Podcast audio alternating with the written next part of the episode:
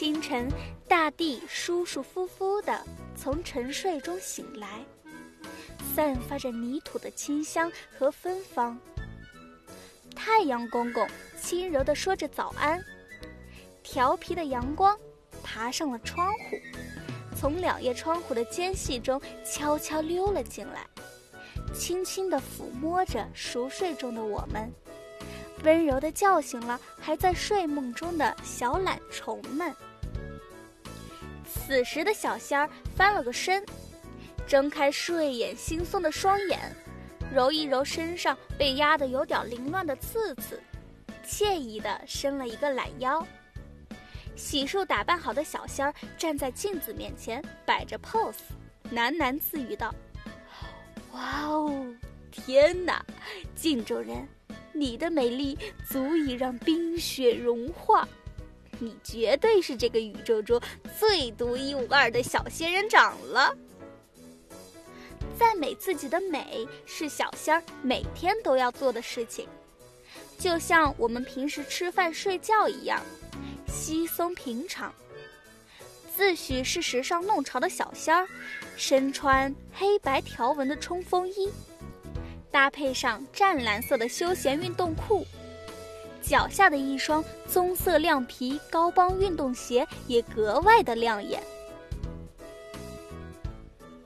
今天，小仙儿要负责上刺头山采集药材，并由仙小道爷爷制作成灵丹妙药。这些神奇的小药丸将会为刺刺骑士团的宇宙探险提供更多的帮助。就这样，小仙儿的美丽登山行就开始了。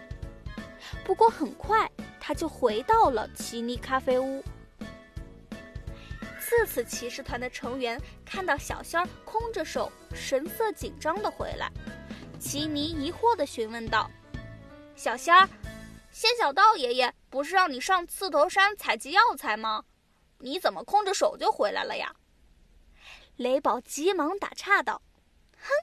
小仙儿肯定是忙着臭美，把爷爷布置的任务都给忘光光了吧？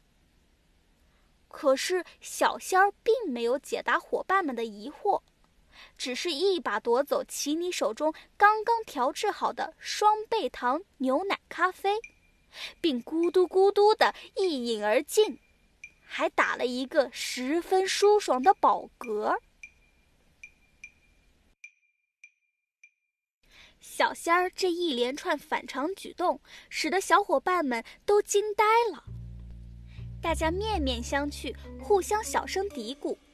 奇尼说：“小仙儿喝咖啡从来是不加糖的。”雷宝说：“我从来都没有见过爱美的小仙儿会这么不注意形象。”栗子三兄弟齐声说：“小仙儿。”平时叽叽喳喳的，像个发动机似的，今天怎么比洞里子还安静？嘎啦说：“虽然小仙儿爱玩爱闹，但是任务都是会认真完成的。今天他居然把采草药的任务给忘记了，真的是太奇怪了。”正当大家疑惑不解时，门口突然来了一个人。这个人居然跟小仙儿长得一模一样，连头顶的刺刺、微微弯曲的角度、大小都一样，简直是令人太不可思议了。不过，唯一不同的是，新来的小仙儿手里拿着几株药草，他开口说道：“这些是仙小道爷爷让我采集的药草，我真是太优秀了。”哦，悉尼。拜托你帮我做一杯牛奶咖啡，记住千万不要加糖哦，谢谢啦。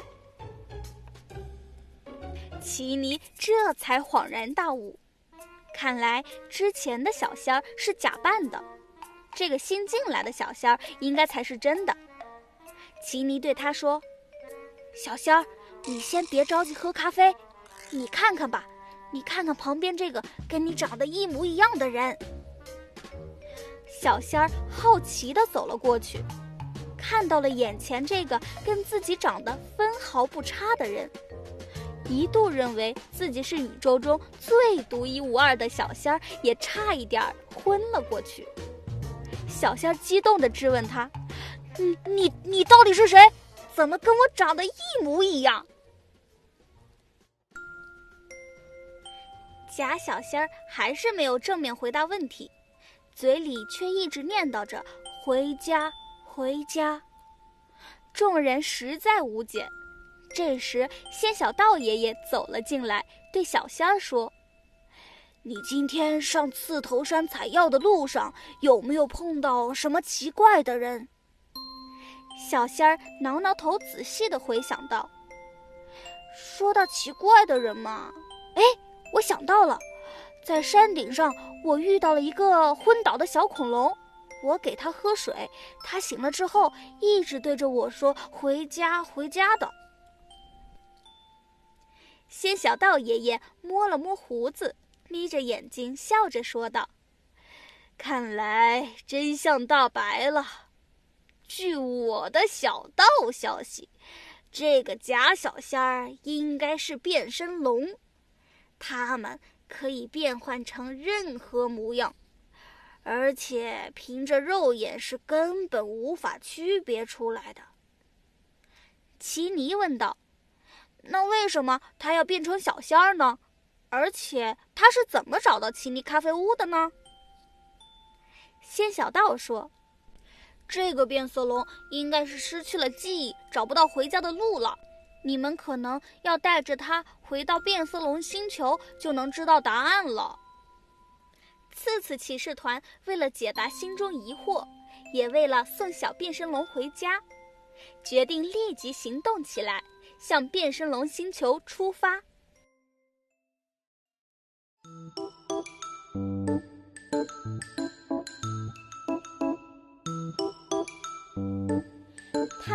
那里又会发生怎样有趣的故事呢？请收听下一集。寻找变身龙的记忆。